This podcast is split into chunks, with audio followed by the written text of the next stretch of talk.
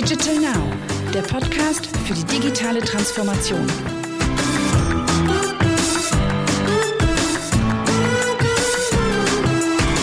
Herzlich willkommen zu einer neuen Episode unseres Digital Now Podcast.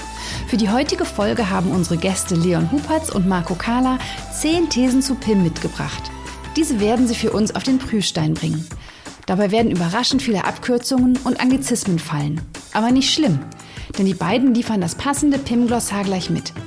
Also rüstet euch mit dem verlinkten Glossar aus den Show Notes und taucht mit Marco und Leon ein in die Welt der Produktdaten. Wenn ihr dann noch etwas PLM und ETIM dazugebt, könnt ihr im PIM-Taxi zur perfekten PXM rauschen. Viel Spaß beim Hören! Ja, hallo zusammen. Freut mich heute hier zu sein bei einer neuen Folge von unserem Valantic Podcast. Mein Name ist Leon, bin Sales Manager bei dem Valantic PIM Competence Center. Das heißt, der Teil der Valentik, wo sich alles um das Thema PIM dreht. Bin heute mit meinem Kollegen Marco dabei, der sich äh, jetzt auch mal kurz vorstellen wird. Ja, das mache ich gerne, Leon. Danke erstmal für die Einführung. Ja, ich bin der Marco, wie der Leon das schon eingeleitet hat. Ich bin Director PIM bei dem PIM Competence Center der Valantik. Seit über 20 Jahren im PIM-Markt unterwegs. Ich denke, da habe ich schon äh, ein paar Jahre auf dem Buckel, was das Thema angeht und denke, dass ich heute ein paar interessante Thesen, die wir mitgebracht haben, auch gut erklären kann. Richtig, gute Überleitung. Danke, Marco.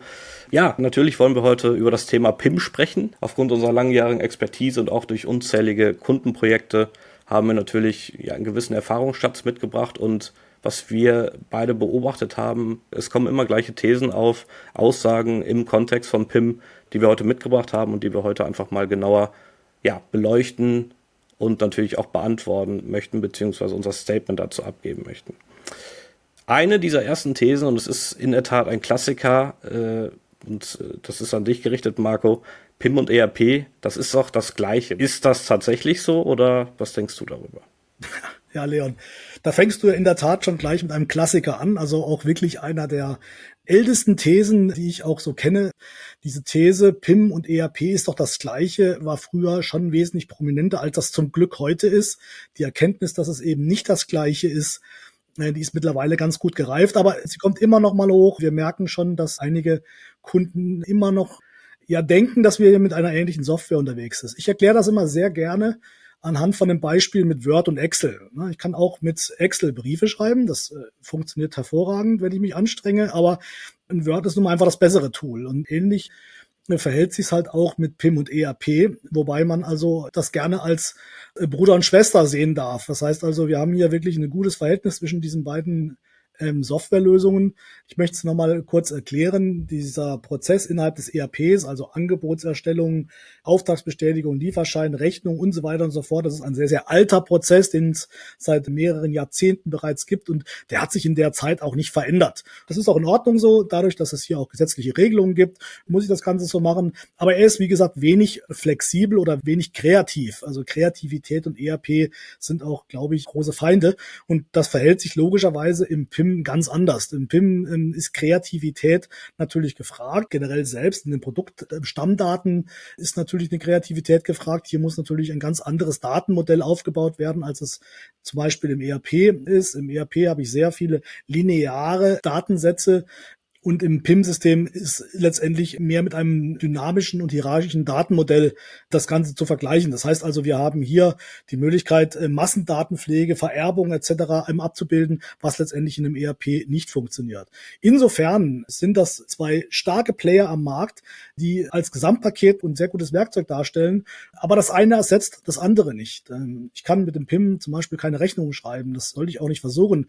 Das ist einfach die falsche Anwendung. genauso ist es im ERP. Sollte ich halt halt nach Möglichkeit auch eben nicht die Aufgaben eines klassischen PIM-Systems übernehmen, wie zum Beispiel einen Printkatalog damit zu erzeugen. Insofern, nein, es ist nicht das Gleiche. Hier haben wir zwei komplett verschiedene Werkzeuge, die auch absolut ihre Berechtigung haben. Das kurz zu dieser These. Ich möchte das Ganze mit einer neuen These abschließen, die wesentlich moderner ist als die, die äh, du mir gerade eben gegeben hast, Leon. Ich habe jetzt neulich gehört, wie mir ein Kunde sagte, PXM ist das neue Wort für PIM was ist überhaupt PXM? Und vielleicht erklärst du uns mal ganz kurz, was sich das mit dieser These auf sich hat. Sehr gerne. Vielleicht erstmal zu den Begriffen selber. PIM, Product Information Management. Was ist denn PXM? Product Experience Management. PXM ist das neue Wort für PIM. Das kann man so nicht sagen. Also das eine ersetzt das andere nicht. Das, äh, das wäre eine falsche Aussage. Grundsätzlich habe ich mit dem PIM-System natürlich erstmal die Möglichkeit, meine ganzen Produktinformationen und damit meine ich Texte, Bilder, Assets, PDFs, whatever. Die kann ich alle erstmal an einer zentralen Stelle organisieren im Unternehmen, verwalten, anreichern und das alles medienneutral, um diese Produktinformationen eben entsprechend für die ganzen Touchpoints ja, bereitzustellen als Datendrehscheibe, um sie auszuspielen. So, das ist erstmal PIM. Das heißt, wir reden hier, wenn man es auf was Einfaches reduziert, erstmal von einem Werkzeug. Und PXM ist eben das Management dahinter, dass man sagt, okay, das Ziel, wenn wir uns den E-Commerce-Bereich anschauen zum Beispiel, das Ziel ist es einfach, eine herausragende Customer Experience zu schaffen. Ja, der Kunde besucht die Website oder den Webshop und denkt, wow, das Produkt, das hat so eine geile Story, das kaufe ich. Und um letztlich das zu schaffen, müssen die Produktdaten eben auch eine gewisse Experience mitbringen. Und genau damit beschäftigt sich eigentlich dieses Thema. Das heißt, es ist eine Teildisziplin von PIM, so würde ich das nennen. Es ist keine Ersetzung, sondern eher eine Teildisziplin, dass man sich einfach mit der Experience der Produktdaten an sich beschäftigt. Würdest du sagen, dass ein PIM-System ein Werkzeug ist, um die PXM sauber abzubilden? Unbedingt, ja. Also es gibt PIM-Systeme, die eignen sich sehr, sehr gut, um eben Product Experience Management zu betreiben. Andere vielleicht weniger. Das ist dann immer die Frage, wie sind die Kundenanforderungen letztlich? Ist PXM eines einer solchen Ziele beim Kunden? Dann muss man eben auch schauen, dass man sich nach PIM-Systemen umschaut, die das auch von Haus aus mitbringen. Äh, zweite These ist passé. Machen wir weiter mit der dritten. Was wir auch immer wieder öfter hören, Marco, und du schmunzelst schon ein bisschen viele Kunden sagen immer, okay, PIM ist ja auch irgendwie ein kleines MDM. So, wieder eine neue Abkürzung. Es würde sicherlich vielen helfen, wenn du erstmal erklärst, okay, was ist denn jetzt MDM? Ist das Multi-Domain-Management oder ist das vielleicht doch was anderes? Und ähm, ja, ist PIM ein kleines MDM? ja, schmunzlig auf jeden Fall. Also auch hier haben wir eine neue Disziplin, also neben nach gerade eben ERP und PIM, jetzt haben wir eine MDM-Disziplin sozusagen. MDM, äh, Multi-Domain Management, ist natürlich auch richtig. MDM ist auch die Abkürzung für Master Data Management. Das heißt also, wir sprechen hier von Domänen. Das heißt, wir ähm, sprechen beim PIM-System selbst von einer Produktdatendomäne. Das heißt, im PIM-System würde ich mich natürlich primär um Produktdaten kümmern. Ein Master Data Management hat mehr den Anspruch, mehrere oder auch alle Domänen abzubilden. Also zum Beispiel Lieferantendaten, Kundendaten, Logistikdaten etc. Also alles, was letztendlich im Unternehmen an Daten produziert oder beherbergt, ist letztendlich in einem Master Data Management zu finden. Die beiden Systeme oder diese beiden Themen grenzen sich recht gut ab, wobei, wobei man natürlich schon sagen könnte, PIM ist ein kleines MDM, aber wirklich ein sehr kleines MDM, wenn es letztendlich nur um diese eine Produktdatendomäne geht. Wir haben sehr, sehr viele Kunden, die ausschließlich ein PIM beherbergen und kein MDM haben. Und je größer das Unternehmen wird, desto öfters findet man eben ein MDM in den Unternehmen, wobei ein MDM nicht unbedingt ein PIM-System ersetzt. Also es gibt auch genügend Beispiele, wo Kunden MDM-Lösungen und PIM-Systeme im Einsatz haben, um letztendlich noch spezieller mit dem PIM-System in die Verarbeitung beziehungsweise in die, in die PIM-Thematiken reinstoßen. Aber ansonsten die These, um das abzuschließen, PIM ist doch ein kleines MDM. Ja, könnte man so interpretieren, ist aber eigentlich nicht ganz richtig, weil wir ja wirklich über eine ganz eigene und andere Disziplin sprechen, die mit Sicherheit auch nochmal eine Nummer größer ist als das PIM-Thema selbst, weil es eben breiter aufgezogen wird und wesentlich mehr Themen mit an Bord hat, was die Datenstrukturen angeht und was die Datenvielfalt angeht. Kommen mal noch andere Themen hoch, wie Data Governance Themen und so weiter und so fort. All die ganzen Themen beherbergen wir in dem MDM-Thema. Soweit für dich verständlich, Leon. Und ich hoffe für Sie da draußen auch, ja. Möchte an der Stelle mit der nächsten These weitermachen, mit der vierten These. Ähm, ja, eine These, die wirklich spannend ist, über die man wahrscheinlich einen eigenen Podcast machen könnte. PIM ist billig. Leon, sag mal was dazu. Ja, Marco, man hört schon, ich schmunzel auch schon wieder ein wenig. Als Naturvertriebler finde ich das Wort billig natürlich erstmal äh, total negativ, wenn dann sprechen wir von kostengünstig. Ist ja natürlich ganz klar. Das PIM billig ist und dass man diese Aussage tätigt, das ist für mich so ein bisschen das Pferd von hinten aufgesattelt. Warum? Weil man erstmal die Anforderungen im Blick haben muss. Grundsätzlich haben wir immer drei Komponenten mit im Spiel. Das ist zum einen, wenn ein PIM-System eingeführt wird, das ist der Integrationsteil oder die Dienstleistung, die anfällt. Dann haben wir als zweiten Part Softwarebetrieb Entweder man entscheidet sich hier für On-Premise oder für SaaS. Dementsprechend können natürlich auch die beiden Kostenblöcke variieren. Von daher, es kommt immer darauf an. Also man kann nicht sagen, PIM ist billig. Vielleicht ist es günstiger als bei anderen Anforderungen. Von Kunde zu Kunde variiert es natürlich. Aber pauschal zu sagen, PIM ist billig, das, das würde ich nicht so unterstreichen. Ähm, Leon, du hast gerade diese drei Komponenten aufgezählt, Dienstleistungen, Lizenz und SaaS beziehungsweise Betrieb der Software. Vielleicht ähm, erklärst du mal ganz kurz, was On-Premise bedeutet und was auch SaaS bedeutet. Das ist ja entweder oder. Dementsprechend fände ich es ganz gut, wenn du das nochmal kurz erklären würdest, dass die Begrifflichkeiten hier auch verstanden werden.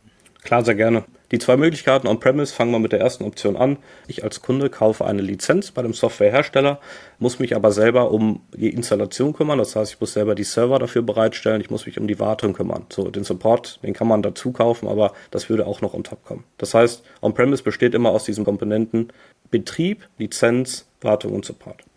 So, bei SaaS hingegen haben wir, ja, das ist nicht das sorglos Rundum-Paket, aber nahezu. Das heißt, ich entscheide mich für einen SaaS-Betrieb.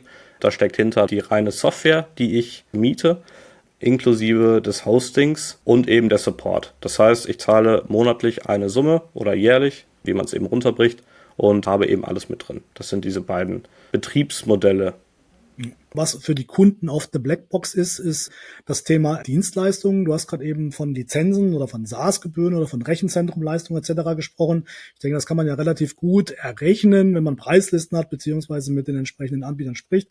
Für die Kunden ist es natürlich oft schwieriger zu ermitteln, was fallen für Dienstleistungen an, weil das ist natürlich nicht so wie eine Preisliste ablesen, sondern da steckt ja ein bisschen mehr dahinter. Vielleicht erklärst du den Zuhörern nochmal, wo letztendlich dort die Punkte sind, auf die man achten muss.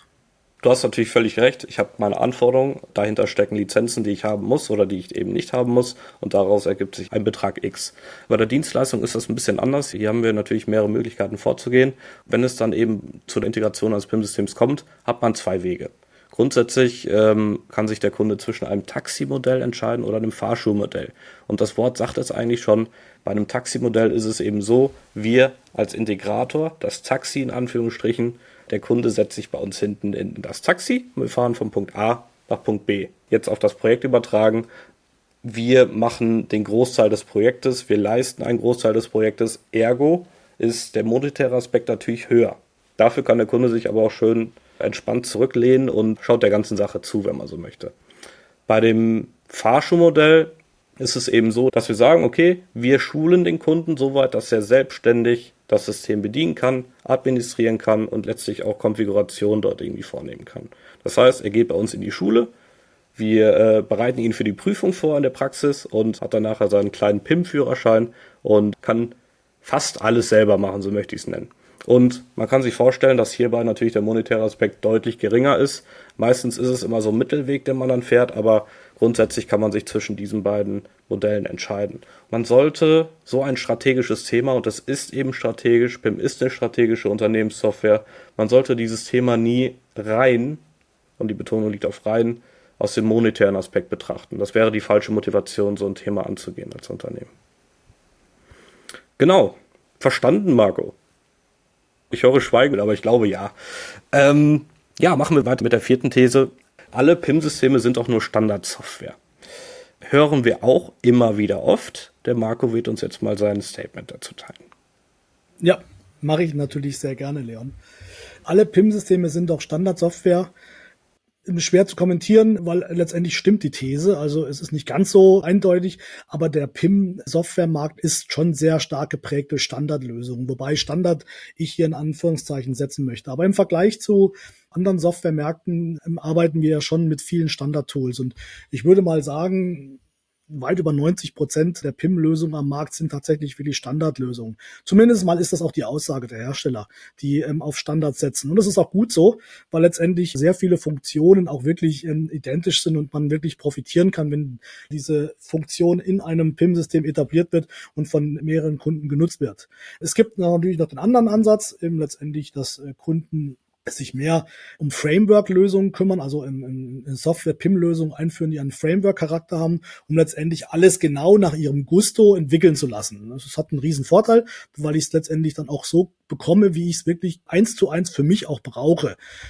Der Nachteil ist ganz klar, ich profitiere natürlich nicht von Funktionen, die vielleicht in dem Standard-Tool schon mit dabei sind und die ich jetzt in erster Linie vielleicht erstmal nicht brauche. Aber ja, der PIM-Markt ist ein standardgeprägter Markt, das merken wir immer, immer wieder. Und die Customized-Lösungen sind eher in der Minderheit. Insofern, alle PIM-Systeme sind auch Standardsoftware. Nicht alle, aber die meisten. Insofern, ja, tatsächlich eine These, der ich weitestgehend zustimmen würde. Kommen wir zur nächsten These. Lieber alles aus einer Hand als noch eine weitere Softwarelösung ist im Grunde genommen was, was wir schon des Öfteren hören. Also gerade Kunden, die halt bereits schon eine Softwarelösung von irgendeinem Softwareanbieter im Einsatz haben, schauen natürlich, ob in dem Dunstkreis von diesem Softwareanbieter auch noch weitere Tools sind, die mir da helfen. Leon, wie würdest du das bewerten? Ähm, stimmst du dem zu, dass man sagt, ja, lieber alles von einer aus einem Softwarehaus oder ist es okay, verschiedene Softwareanbieter mit an Bord zu haben? Mhm. Ich glaube, dem kann man gar nicht zustimmen. Ich muss sagen, es klingt erstmal charmant. Ah, super. Ich bekomme alles von einem Dienstleister. Das klingt wirklich erstmal charmant. Man muss aber auch dazu sagen, also das wäre dann so sozusagen der Best of Suit Ansatz. Es gibt ja den Best of Breed und Best of Suit Ansatz. Alles aus einem Haus würde ja bedeuten, okay, es gibt einen PIM-Ersteller, der hat vielleicht auch einen Webshop, der hat vielleicht eine eigene Printausleitung, der hat vielleicht auch ein eigenes Data Syndication Tool etc. Also wirklich alle kleinen Teildisziplinen vom PIM aus einem Haus. Was dem entgegensteht, ist einfach dieser neue, moderne Ansatz, so möchte ich es nennen, ohne das zu bewerten, äh, dass man sagt, okay, Best of Breed, ich entscheide mich für ein PIM-System und hole mir für die jeweilige Teildisziplin, ob es jetzt eine Printausleitung ist, ob es für den Webshop ist, eine Expertenlösung dazu. Das heißt, ich versuche mir irgendwie eine nachhaltige Gesamtkomposition an Top-Systemen zusammenzubauen. Ich glaube, man muss das auch hier wieder immer mit den Anforderungen des Kunden ja in Einklang bringen. Es ist auch eine kleine Philosophiefrage. Manche Kunden hätten lieber gerne alles aus einer Hand. Nachteil hierbei ist natürlich ganz klar, wenn man sich für diesen Weg entscheidet, man ist erstmal gebunden. Das heißt, habe ich irgendwann ein Shop-Thema, habe ich irgendwann, das sind jetzt einfach fiktive Beispiele, habe ich ein Thema mit einer anderen Teildisziplin, dann ist es erstmal nicht so einfach, auszuweichen auf eine andere Software, die vielleicht besser zu adaptieren wäre bei dem Kunden selber, aufgrund von In Infrastruktur etc. Diese Gebundenheit, die habe ich bei dem Best-of-Breed-Ansatz eher nicht. Und die einzelnen Komponenten sind jederzeit austauschbar, was mir unter Umständen mehr Flexibilität und mehr Freiheiten oder mehr Freiräume gibt und man sich dadurch vielleicht auch besser für die Zukunft ausstellt, weil ne, die Zukunft ist immer die Zukunft. Wir wissen alle nicht, was in fünf vielleicht auch zehn Jahren passiert. Und das ist dann vielleicht charmant, entsprechend schnell und agil zu reagieren. Könnte man dann aber nicht sagen, Leon, wenn du diesen Best-of-Suit-Ansatz so beschreibst, dass der macht alles, aber nichts richtig? Böse gesagt natürlich. Böse gesagt, nee, ich würde es tatsächlich anders formulieren. Und zwar Alleskönner oder die vermeintlichen Alleskönner, die stellen für mich lediglich eine Kompromisslösung in der jeweiligen Teildisziplin da. Es gibt ja nicht ohne Grund die unterschiedlichen Third-Party-Anwendungen, Data Syndication-Plattformen und so weiter. Ich meine, da steckt ja was hinter. Da stecken Unternehmen hinter, die die Software selber entwickelt hat und die auch Experten auf dem Gebiet sind. So, und wenn man eben Alleskönner hat, der weiß ich nicht, gleichzeitig Experte in sieben Teildisziplinen ist. Ich weiß nicht. Also ich glaube, da muss man irgendwo Kompromisse eingehen und ähm, so würde ich die Frage beantworten. Ich finde es eigentlich recht gut, wie du es schon am Anfang beantwortet hast. Es ist weder richtig noch falsch sondern es ist wirklich eine Frage der Anforderung. Und wenn jemand, wie du es gerade gesagt hast, sieben Teildisziplinen nicht bis in die letzte Spitze raus beherrscht, reicht aber für manche Kunden aber auch vollkommen aus und dann macht das schon einen Vorteil, also auch wirklich mit dem mit dem Best of Suit Gedanken da reinzugehen. Also insofern hast du glaube ich schon recht gut beantwortet, indem du gesagt hast, weder falsch noch richtig, sondern immer in Abhängigkeit von der Anforderung ist das speziell zu bewerten. Ja, genau. Gut, die nächste These wartet, Marco. Es gibt auch nur eine Handvoll PIM-Anbieter. Also die These ist mal ganz klar falsch. Das war vielleicht mal vor 20 oder 30 Jahren so, aber ich glaube, auch da hat es schon nicht zugetroffen. Der Markt wird komischerweise immer größer. Ich beobachte den ja schon seit einigen ja, Jahrzehnten, kann ich jetzt schon sagen. Und meine These oder in Gesprächen mit meinen Kollegen haben wir natürlich auch oft gesagt, der Markt wird sich bald konsolidieren, weil es sind so viele kleine da und so weiter und so fort. Aber dem ist überhaupt nicht der Fall. Im Gegenteil, es verschwinden zwar immer wieder mal ein paar PIM-Anbieter, aber es kommen dann immer wieder zwei, drei neue hoch. Im Moment sind wir bei äh, circa 170 Systemen, die wir ähm, identifizieren können, die wir auch ja, auf unserem Schirm haben, nicht im Detail, aber ähm, letztendlich sind es dann schon wirklich sehr, sehr viele äh, Systeme, die es am Markt gibt, die sich aber auch zum großen Teil recht gut abgrenzen. Das heißt, es gibt dann immer Spezialdisziplinen, die der eine besonders gut kann oder andere eben vielleicht nicht kann oder auch den Anspruch nicht hat, die zu können. Wir haben hier natürlich Dinosaurier, die wirklich schon sehr, sehr alt sind, die natürlich auch den Vorteil haben, jede Menge Erfahrung mit dem Gepäck zu haben und auch schon sehr viel abgebildet haben.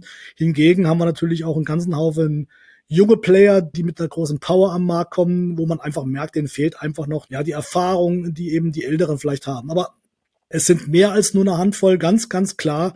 Da das Richtige für sich zu finden, ist schon ein bisschen wie die Suche der Nadel im Heuhaufen. Insofern so einfach ist das nicht, äh, wenn man nicht weiß, wie sich diese Systeme untereinander klassifizieren oder wo sie selbst letztendlich ihre Stärke haben.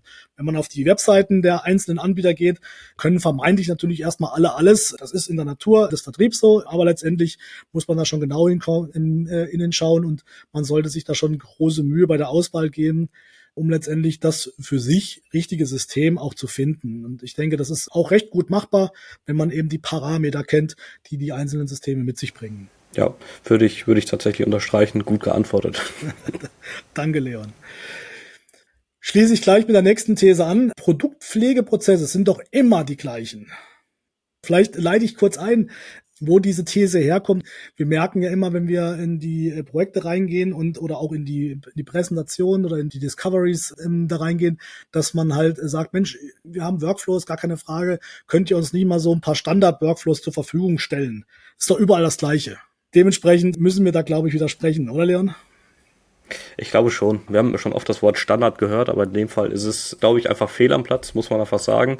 Wenn man sich ein Unternehmen anguckt, dann merkt man schon, dass das nicht ganz so konform ist. Wenn wir uns den klassischen Händler angucken, der vertreibt eingekaufte Ware und das Aufkommen an Produktdaten am Anfang ist natürlich enorm hoch. Das heißt, er muss ad hoc ganz, ganz viele oder unterschiedliche Produktdaten von unterschiedlichen Händlern, die jetzt, äh, die der Händler zukauft, muss er eben verwalten können. Das heißt, hier fallen erstmal keine selbst erstellten Produktdaten an, anders wie am Hersteller. Der Hersteller entwickelt Produkte, dann wird ja im eigenen Unternehmen getüftelt, geforscht, entwickelt etc.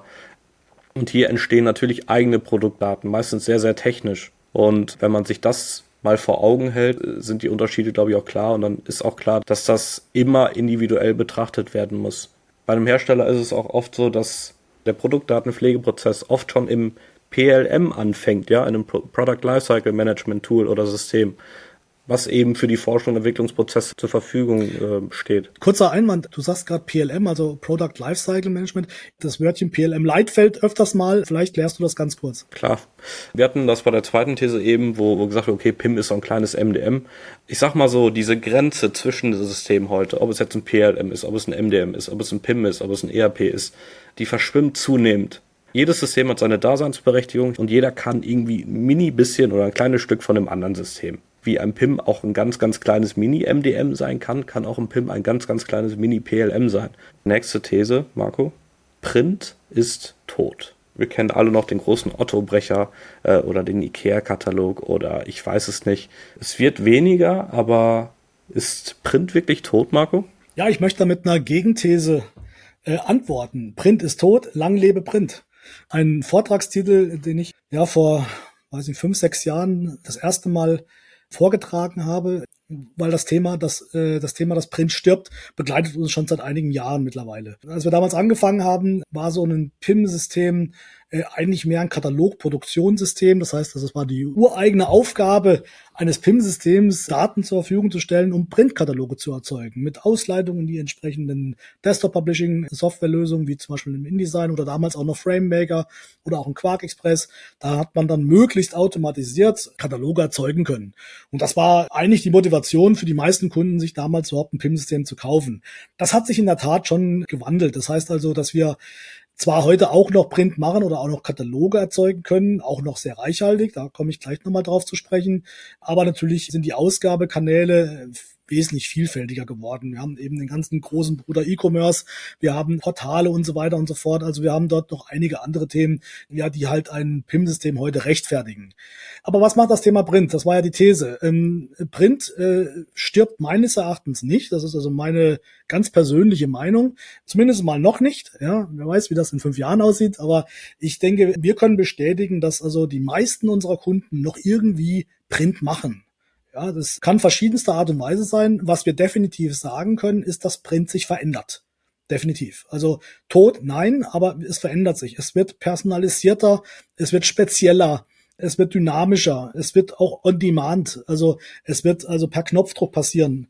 Der Automationsgrad ist höher geworden. Es gibt Kundenauszugskataloge, es gibt saisonale Kataloge und so weiter und so fort. Das heißt also, diese Auflagen werden in der Regel kleiner die Seitenzahlen werden kleiner, sie werden individueller, für Kunden zugeschnitten. Also dieser große Katalog, diese Bibel, die man äh, früher mal gerne bezeichnet hat, die ist tatsächlich auf einem absteigenden Ast. Es gibt's nach wie vor noch, Wir kennen noch genug Kunden, die ihren tausend und mehr Seitenkatalog erzeugen, aber es wird weniger.